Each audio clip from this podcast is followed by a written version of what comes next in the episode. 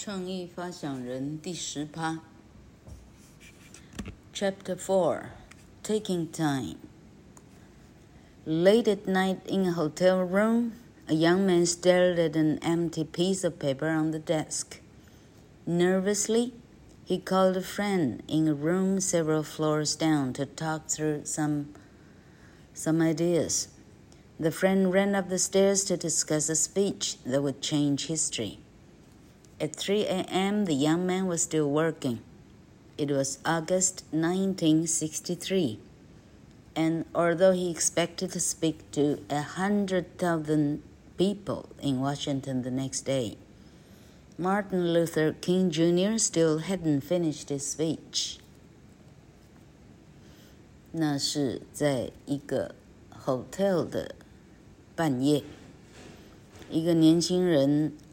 盯着他桌子上的一个啊纸条，盯着看，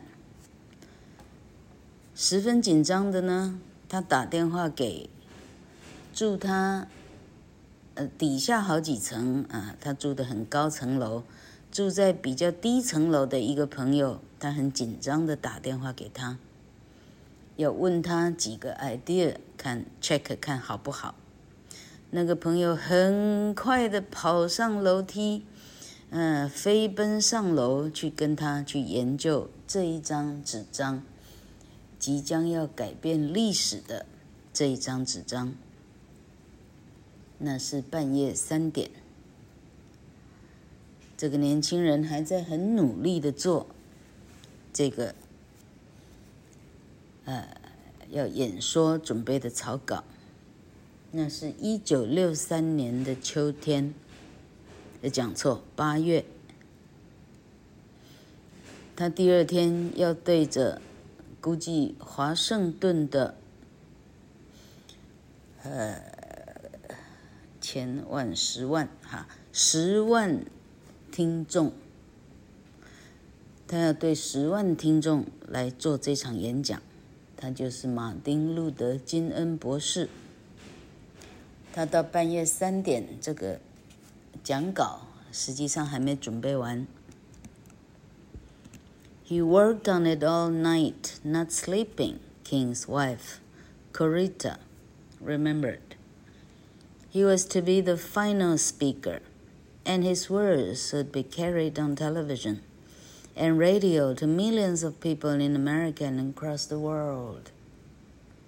他太太 Coretta 事后回忆说：“他整晚没有睡，拼命的写，因为他是最后那一个最后要演说的人。他说的，他这些演说的词将会被电视转播、收音机转载，全世界、全美国好几百万、千万个人要听。” The speech had been announced two months earlier, and King knew how important it would be. It would only be five minutes long, so he had to be very careful in choosing his words. You might think he would begin writing the speech immediately, as soon as he knew about it, but he didn't begin writing until 10 p.m. the night before. 有关这场演说，那是两个月以前就已经打出宣传，金恩博士会做一场演说。金恩自己知道这场演说的重要性，演说总共只有五分钟，他必须慎选他所说的每个字每个词。你会以为他非常早以前就开始着手来来这个哈嗯嗯嗯啊啊来斟酌每个字每个词，你错了。他知道他这场演说的日期以后，他直到前一天晚上的十点，他都还没有开始写。Parents and teachers usually ask children to begin work on their homework early, instead of waiting until the last minute. But maybe it was because King procrastinated that, procrastinated that he gave the best speech of his life. I've studied originals for a long time, and I've learned that arriving early is not always a good thing. It's sometimes better to arrive at the last minute. 我们这些当父母的、当老师的，我们常常会要求孩子们呢，你做你的功课呢，你要早点做，你不要到最后一分钟你才要开始做。可是这个事情到金恩博士身上呢，却完全是相反的。可能是因为金恩他到最后，他拖到没办法不做才开始做之下。他做出了他人生中最棒的一场演说词。我个人已经收集了创意发想者非常多人，我做了非常透彻的、很广泛的研究。我学会说，有时候你比别人早到，它不见得是好事儿；有时候你最后一分钟才到，反而你是最正确的。正确的、明智的做法了。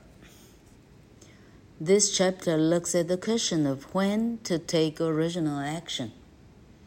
I'll discuss how delaying can be useful and why procrastinating can be a good thing. I look at how entrepreneurs who at first who are first to market with a product can have difficulties why older innovators are sometimes better than younger ones, and how leaders who want to change things wait patiently for the right time. You don't have to fir- you don't have to be first to be an original. You don't even have to arrive on time. Originals are often late to the party. 这里呢，这个想法呢，很出人意表哦。Adam Grant 说：“这一章呢，我们要讨论说，创意发想呢，什么时候采取行动会是最佳的时机呢？”他说：“我今天会讨论说，拖延说不定是有用的，延迟为什么会是好的？我们来探讨几个。”实业家，他最先问世，他的产品最先问世，却遇到了非常多的难题。为什么有一些啊 older innovators，这里指的是年长的呢，还是说呃，嘿资格比较深的这个就啊？老客发现呢，前面看的啊，到后面呢，他收尾的时候，他收网才知道他到底在说什么，因为前面恐怕他自己都不晓得，哈，他的比方呢，哈，怎么讲哈，真的是，哈，这个这个这个哈，嗯嗯嗯，这叫什么写作哈，就是什么，什么满天什么哈，什么什么什么。什么什么山什么水的，老柯忘记那个说辞了哈。就他画山画水，但实际上都不是哈。好，他说为什么有的老道的呢？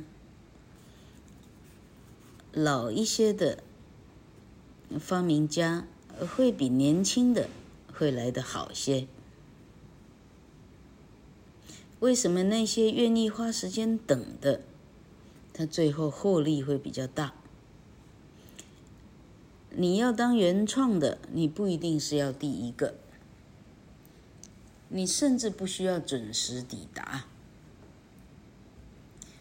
通常最原创的，他应该是到 party 最晚的那一个。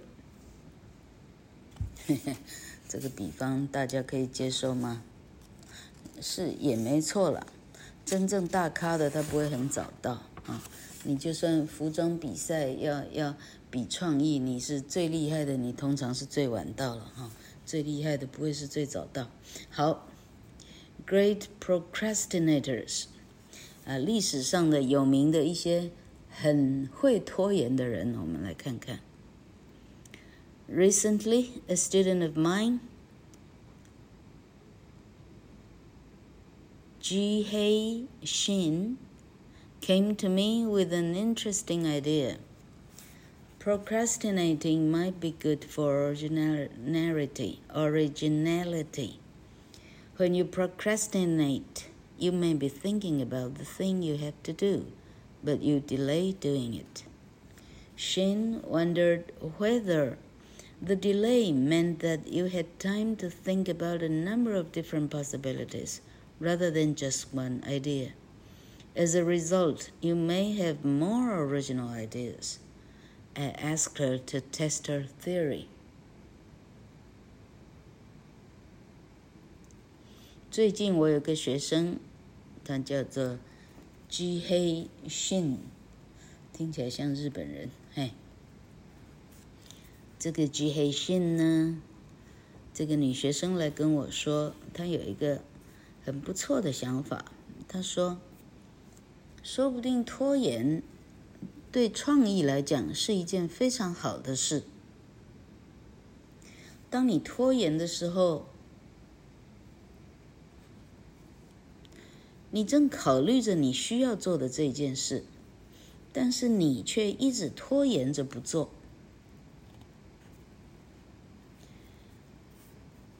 女学生信认为说，当你拖延的时候，她的意思是。你可以去想更多的可能性，而不单纯只有一个 idea。这个结果就是呢，你可能会有更多的创意出来了。我就请这个女学生去试试她的定理，看对还是不对。There was an empty building at college, where there had been a small food store. Shin asked students to write ideas for using the empty space. When the students started work immediately, most of their ideas weren't very original. They suggested things like another food store. But Shin asked some students to procrastinate by, procrastinate by giving them computer games to play first. The business ideas these students produced were more original. The ideas from the procrastinators were 28% more original.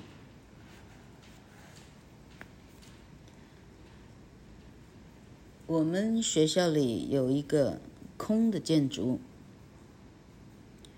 那里呢有一间小的、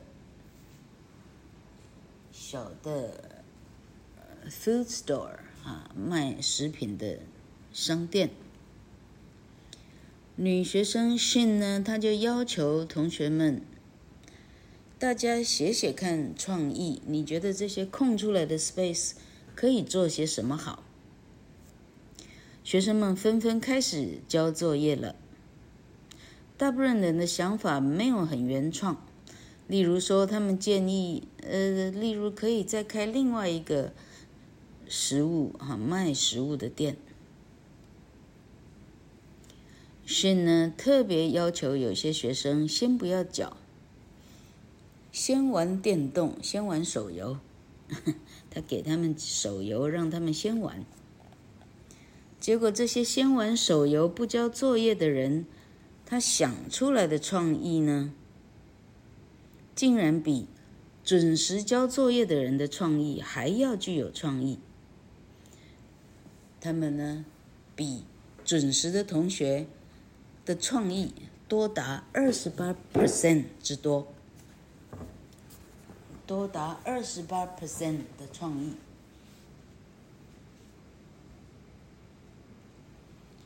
We were excited by these results, but wondered whether playing the games had helped creativity. But when people played games before, they were asked for ideas. It didn't help originality. It also didn't help to start work. Then stop and take a break, and then return to work. Once the students had started work, they had made too much progress to stop and start again. They had to know what was wanted and to procrastinate in order to have the most creative ideas. 对于这个结果，我们感到非常的惊奇，非常的感到很兴奋。但我们怀疑呢，是因为打手游，呃，才帮助这些创意的吗？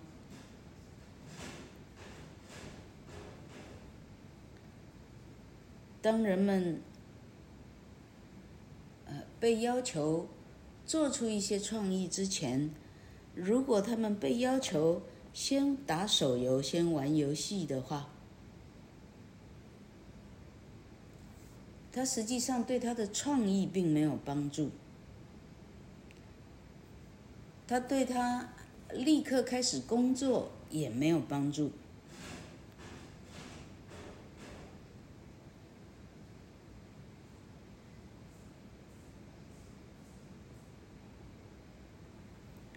这里写法呢，这个证实了 Adam Grant 的这种写法哈。嗯，他到底知不知道自己在写些什么？把课翻到都热起来。好，他的意思是说，好，一开始就要写呢，没有帮助，或者你叫他开始写，然后叫他停，休息一下，然后再继续写呢，这样也没有帮助啊。他写了半天，我觉得这个纯粹在创造稿子的量而已，但是没有没有太大的重点。OK，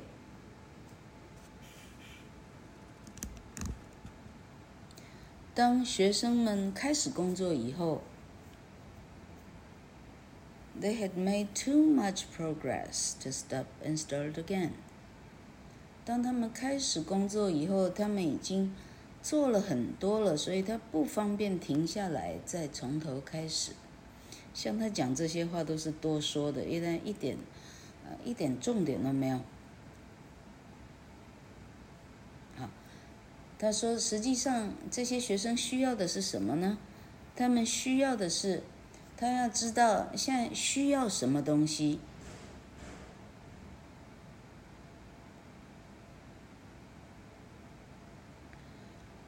然后要拖延来制造最好最棒的想法，我觉得这个一点逻辑都没有。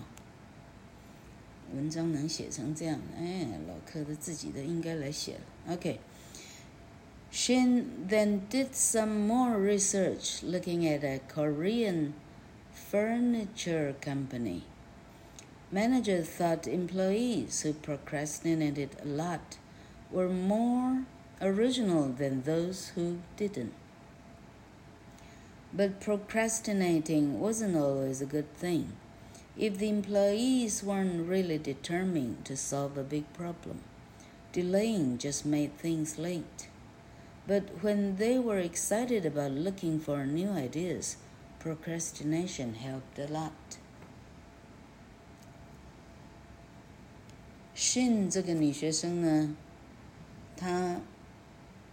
回头去对韩国的家具公司做了研究，所以 Shin 是一个韩国人。好，这个韩国的家具公司发现说，啊，他的经理人发现说，设计家具的时候，通常拖延的人，他的作品会比较原创，比起那些不拖延的人，拖延的人做的比较好。但是拖延并不永远是好的。如果员工呢，他并没有认真要去解决一个啊，他手上的一个大的一个 case 的话，再拖延都没有用啊。他拖延，但是事情就是做不完，就是不做。但如果他是很兴奋要去做一件。啊，呃，期待去做一个创新的想法的时候，这时候拖延是管用的。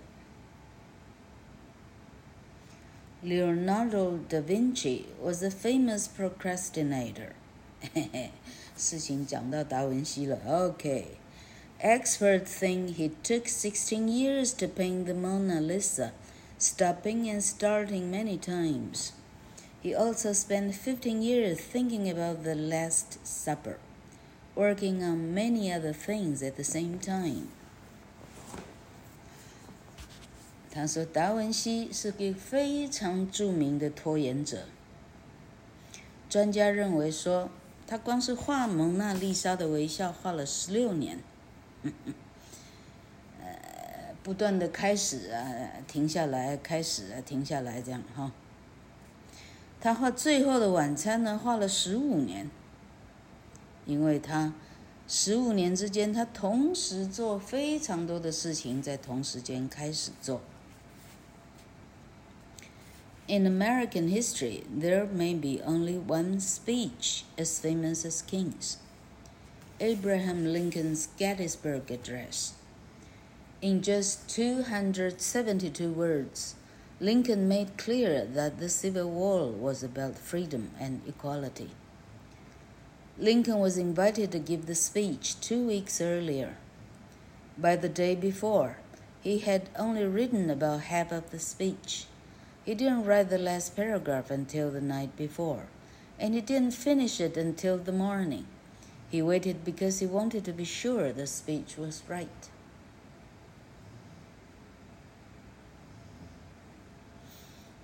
举完了很厉害的拖延者达文西以后，Adam Grant 再举一个很厉害的拖延者叫林肯。他说，美国历史上还能够跟路金恩博士的演说比较的，剩下林肯的盖蒂兹堡演说了。他说：“盖蒂兹堡演说词只有两百七十二个字。林肯在两百七十二个字之内，充分的说明了南北战争是一场自由跟平等之战。林肯被邀给这场演说，是两个礼拜前被邀请做这个演说，他有十四天来准备。”但是，一直到演说的前一天，他才把稿子的一半给写完。他最后一段，一直到前一天晚上，他都没有写完。一直到演说的那一天的清晨了，他都还写不完。他一直等，一直等，因为他想要确定，他这样的说法是正确的。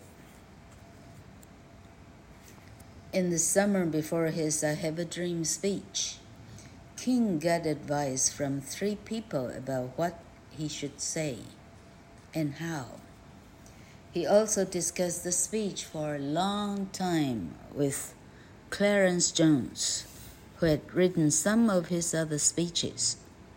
Jones and another man began to write some ideas for the speech. King waited until the last four days before he began to work on the speech. Then, the night before, he met with his advisors and they started again.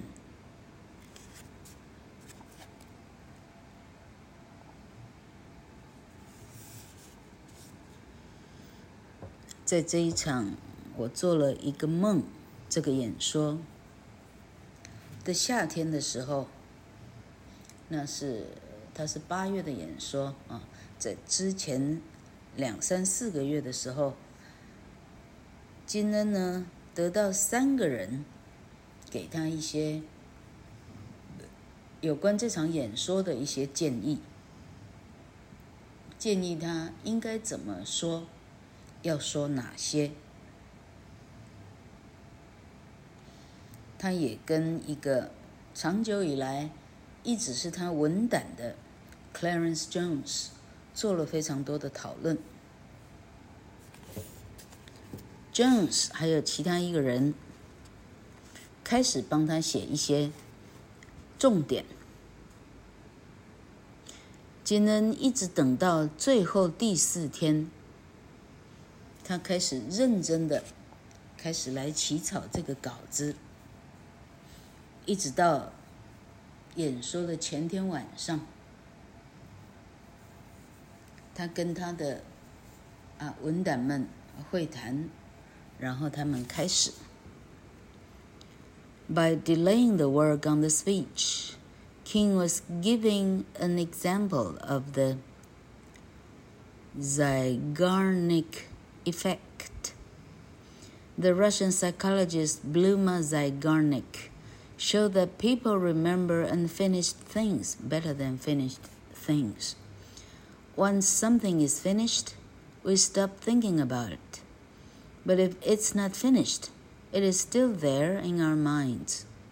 When King finally asked Jones to write the complete speech, he had a wide range of ideas. But that wasn't the only good thing about procrastinating.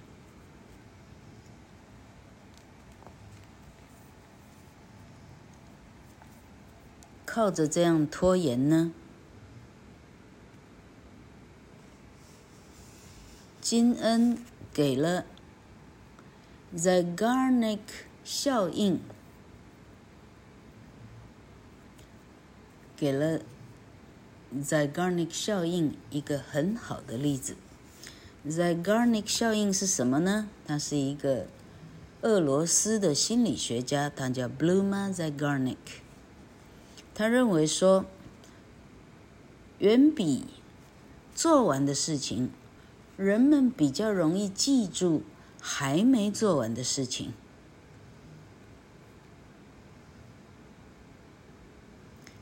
当金恩最后请 Jones 开始写的时候，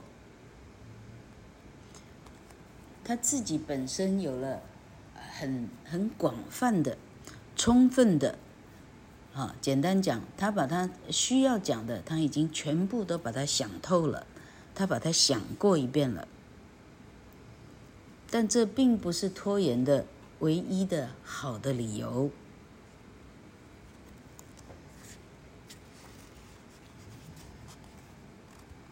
接下来进入金恩的这一场演说的一个呃主题：I have a dream.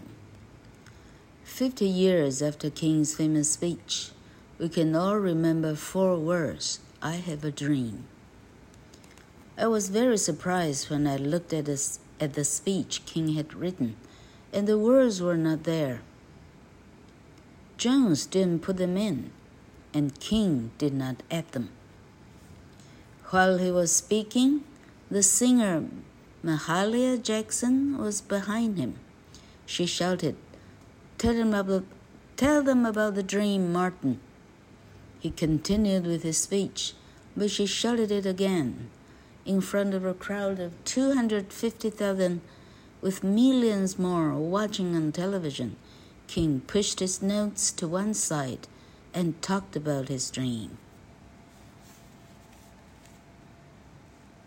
哎呦，竟然有这种事！ 在金恩的这一场著名的演说的五十年之后。我们还很清楚的记得这场演说的四个字：“我有一个梦。”我非常惊讶，当我仔细的对照金恩的演说稿的时候，我发现这四个字并不在演说稿里头。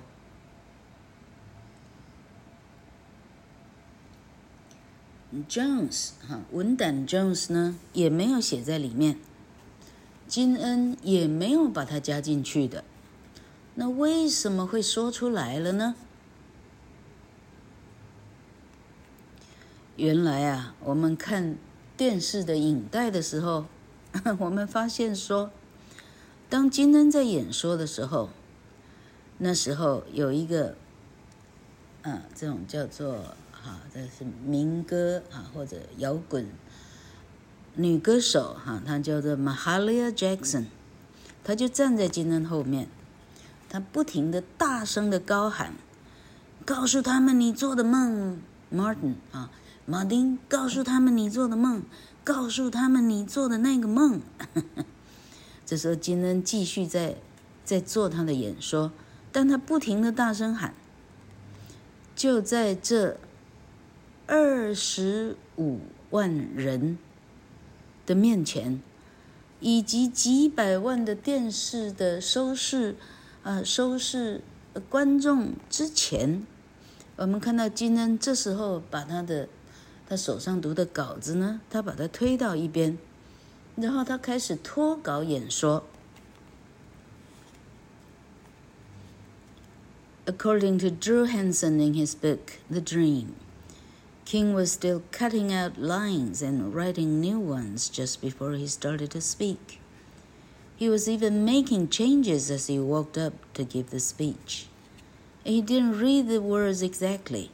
He changed things slightly like a jazz musician. It was 11 minutes into the speech that he started to talk about his dream.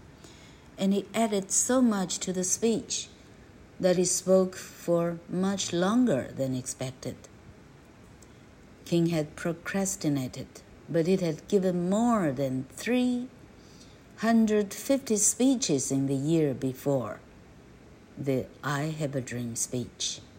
He had material in his head that he could use when he needed it. He put his speeches together from pieces of all his other speeches. 根据 Drew Hansen 先生的《 The Dream》这本书，就是专门在研究马丁路德金恩的一个啊一个一个一个论著。他说这场演说的时候啊，金恩呢，当他开始开口要讲演说的时候，他实际上那个稿子还在斟酌中。有的呢还在增加，有的还他把它删掉，啊，还有新的还在还在脑中成型当中。当他走上讲台走当中呢，他实际上还在还心里还做着一些，还正想要做，还做着一些改，他还更动了改变就对了哈。老哥语无伦次，当他步上他的讲台的时候。他实际上还真的还做了一些稿子上的变动，而且他并没有逐字照念，他稍微的更动了某些词，就好像一个唱爵士乐的歌手一般，这也是很自然的。啊，他的背景，啊，他是一个黑人，这些东西，语言这些，啊。有韵律的事情跟音乐其实哪里有差很远。好，他说，实际上是他讲了十一分钟以后，他开始脱稿来讲这个《I Have a Dream》这个脱稿演出的这个这个事。然后他整个脱稿演出加的东西多到呢，哦。他多的时间呢，比原来人家期待他说的五分钟的时间多出了许多的时间。他的结论是说，金恩呢，呃，他实际上非常的拖拉，但是他这一场拖拉造成的结果呢，比他那一年。在这一场演说那一年之前做的三百五十场演说中，他所讲的东西，人们记得的还要多得多。因为他脑袋里头的所有的资料呢，已经多到他可以随时安插进来，随时放进哪里都可以。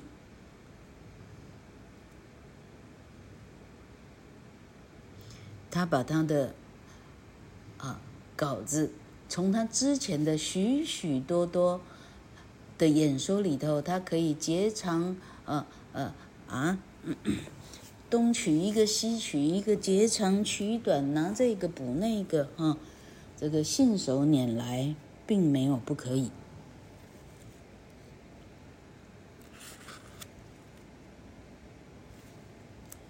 金恩讲到这里，接下来的好像不是讲金恩，我们今天先讲到金恩博士这个地方。